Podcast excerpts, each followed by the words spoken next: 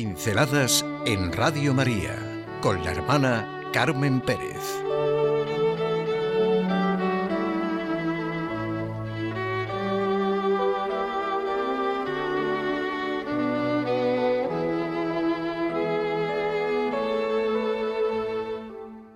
¿Quién es este que así conmueve a unos y es un desconocido para otros? Los que nos decimos cristianos, ¿sentimos realmente que Cristo muerto en la cruz ha transformado todo el mundo? ¿Sentimos y reconocemos que por Él podemos gozar la vida verdadera a los ojos de Dios Padre?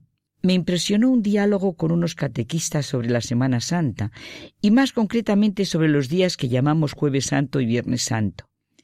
Una afirmación salió de muy dentro. Somos muchas veces como profesores de religión que están siempre expuestos a transformar el cristianismo en religión de profesores. Nos interesa la realidad misma de nuestra fe. Muchos parecemos personas de una fe demasiado habitual y demasiado pasiva. Quizá Jesucristo, su presencia en la Eucaristía, su pasión y muerte no son para nosotros el misterio del que vivimos, el misterio que debe realizarse en nosotros, el misterio que configura y da sentido a todo en nuestra vida. ¿Quién es realmente este hombre al que incluso se le conoce como el crucificado? Un hombre que fue ya desde el nacimiento signo de contradicción, que lo fue durante toda su vida y así murió. Y no ha habido época en la historia, desde hace más de dos mil años, en la que él no haya sido signo de contradicción. ¿Quién es realmente Jesús de Nazaret? Jesucristo. Pero contestémonos precisamente en un Viernes Santo, con todo lo que significa la liturgia del Viernes Santo, con toda verdad desde nuestro interior. Dejémonos de justificaciones de si vamos o no vamos al oficio solemne del Viernes Santo, de evasiones y de soluciones fáciles, de respuestas hechas, de moralismos y de tópicos, de una fe que realmente no es fe, de una costumbre, de una afirmación que no implica nada ni compromete nada. La fe puede tender a cero sin ni siquiera verse sacudida por la duda. Al vaciarse, al exteriorizarse, al moralizarse, va pasando por distintas etapas de la vida hasta llegar al conformismo. También se puede endurecer y adoptar la apariencia de la más bella firmeza. La corteza se ha endurecido, pero el tronco está hueco, como dice Henry de Libac. Esto me lo planteo ante el crucifijo. Sabemos perfectamente la fuerza de la amistad en las personas. Hemos podido vivir la fuerza del amor humano en el sufrimiento. Hemos visto experiencias maravillosas de amistad, de fidelidad, de gratitud. Conmueve todo nuestro ser cuando vemos el amor y la profundidad del sacrificio y de la entrega de las personas en el sufrimiento, y decimos que experiencias así cambian la vida, como lo experimentamos en los hospitales, yo en el Hospital Nacional de Parapléjicos. ¿Cómo nos ponemos ante la realidad de Jesucristo muerto en la cruz, en quien decimos creer, y resonando en nuestro corazón sus últimas palabras, Padre, perdónalos porque no saben lo que hacen. Dios mío, ¿por qué me has abandonado? Todo está consumado. Si creyéramos, nuestra fe sacudiría nuestra vida y conmovería a los demás, como nos conmueve la bondad, la entrega, la nobleza, la grandeza, el amor, la fidelidad, el respeto, la generosidad, la gratuidad. ¿Quién es este que amando así, entregándose así, muriendo así, ha sido abandonado, negado, traicionado, condenado a muerte? ¿Quién es este del que los últimos capítulos de los Evangelios narran esos hechos y de la forma que lo hacen? ¿Quién es este que experimenta la angustia ante el extremo, ante un sudor humilde que no puede más? Solo un Dios puede inventar algo así.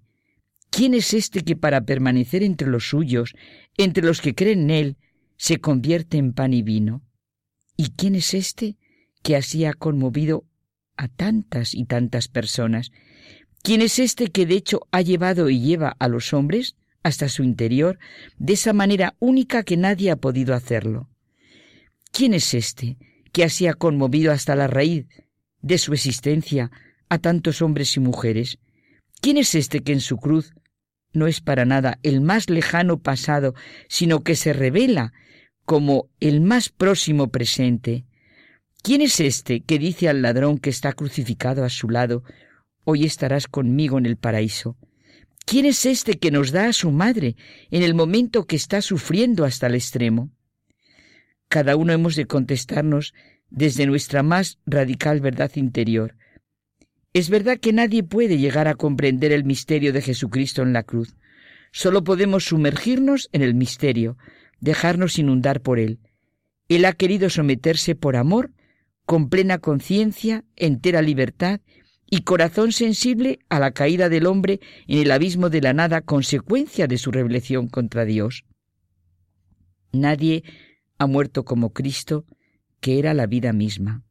Nadie ha espiado como Él, que era la misma bondad, hasta llegar a decir, Dios mío, Dios mío, ¿por qué me has abandonado? Así exclama el que creemos que es el Hijo de Dios. ¿Quién es este? El que nos redime, el que hace surgir del sufrimiento, de la muerte, la nueva creación, la nueva vida. ¿Cuántas veces quizá habremos pensado y dicho como los discípulos, ahora sí que hablas claro, ahora sabemos y comprendemos? Pero ¿en qué queda ese saber y comprender? Los discípulos a las pocas horas le abandonan y le negaban.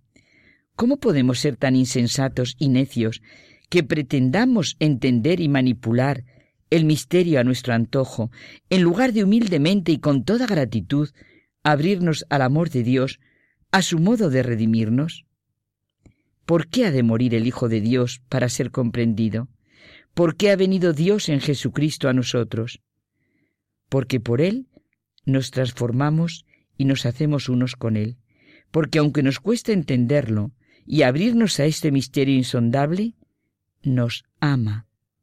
Él ha ido hasta el final, ha realizado la totalidad del amor, se ha dado a sí mismo.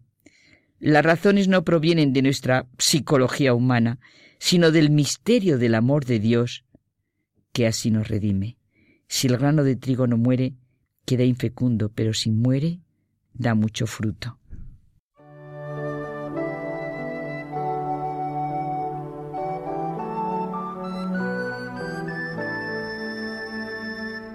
Pinceladas en Radio María con la hermana Carmen Pérez.